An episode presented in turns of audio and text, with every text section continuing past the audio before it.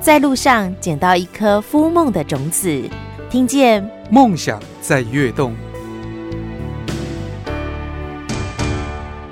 云淡风轻滚我天，风花水流过江川。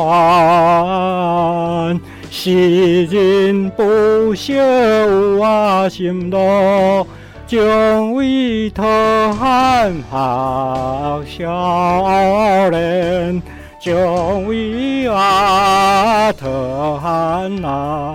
就一团好笑脸。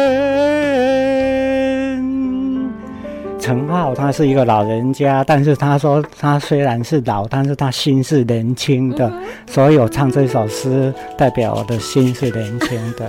哎，对。一府二路三艋甲四月经，听见梦想在跃动。我们今天来到的是台南的盐水小镇。为我们吟诗的是月经文史发展协会的李明坤执行长。其实盐水以前是一个繁华的一个城市，它的文化资产非常的多。观光客进来，我们一定会先带到桥南老街。哎，它是一个以前大陆的船，然后到盐水，然后下后的一个地方啊，然后有个兴隆桥。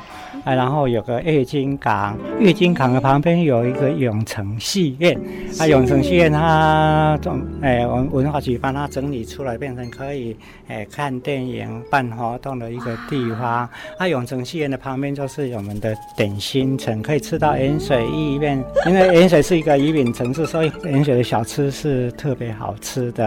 啊，然后哎对面就是一个八角楼，这个建筑是一八四七年开始盖的，啊。他没有用一个钉子，是。那现在在台湾，哎，木造的阁楼的大概只剩下这一个了。哎啦，八角楼的前面那个王爷庙，像每一个木头出来就是有一个推剪刀，那太漂亮了，让我们知 知道这个城市有四百年的历史。北天灯、南风炮，盐水不止热闹，而且还很有文学气质。在两千年的时候，政府的一个奖金，所以我用诶四十万的奖金来做这一条文学步道。我的目标早就定好了，因为我们都知道日本这个国家是。哎，唐代化的一个国家。如果一个城市有一个文学家，他就会用这个文学家最漂亮的一几个字，就刻在石头上面，就是文学造镇。他们有一条步道，也是生态的。还有他们就是是哲学步道。台湾诶，这三四百年来在经营有文化有文学的，不可能没有一条跟日本的哲学之道同样意义的。嗯，所以我就找一些社区的朋友，营造一条文学步道，叫台湾思路。啊，到去年就是我们有机会又有经费，我在想说啊，我还可以做一条古典诗的文学步道。